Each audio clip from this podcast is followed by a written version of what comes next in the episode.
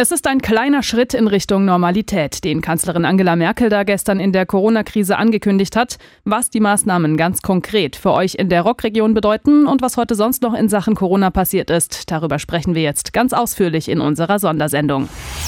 Radio Regenbogen, Corona aktuell. Ich bin Mareike Makosch. Hallo. Bis 4. Mai heißt es noch Heimunterricht. Dann dürfen zumindest die ersten rund 250.000 Schülerinnen und Schüler in Baden-Württemberg wieder in die Klassenzimmer, nämlich die, die dieses oder nächstes Jahr Abschluss machen. Was mit den Viertklässlern passiert, ist aktuell noch nicht klar, sagt Kultusministerin Susanne Eisenmann. Das liegt einfach daran, dass Viertklässler in einem Alter sind, in dem sie die Hygienestandards und Abstandsregeln vielleicht nicht immer einhalten. Der Wiedereinstieg in den Schulbetrieb ist also eine komplexe Sache, auch weil natürlich auf Risikogruppen Rücksicht genommen werden muss. Wir gehen von den definierten Risikogruppen aus mit über 60, Vorerkrankung oder schwanger. Und deshalb gehen wir bei den Lehrerinnen und Lehrern von einer Quote aus von etwa 25 Prozent, die zur Risikogruppe gehören und deshalb nicht im Präsenzunterricht selbstverständlich arbeiten können, sondern weiter von zu Hause aus Schülerinnen und Schüler begleiten.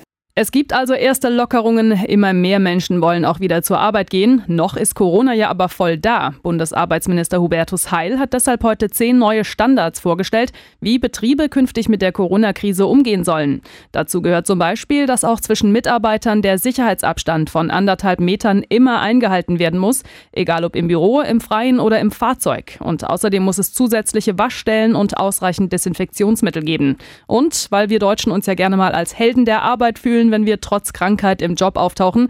Da hat Heil jetzt nochmal ganz deutlich gemacht, man soll niemals krank zur Arbeit.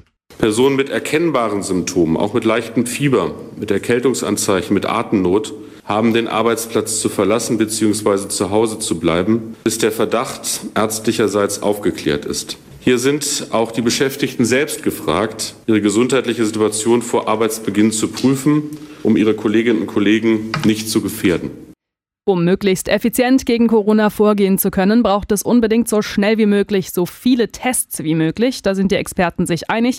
Corona-Schnelltests werden jetzt gerade in Freiburg entwickelt. Und damit das schnell vorangeht, fördert das Land das Projekt mit 6 Millionen Euro.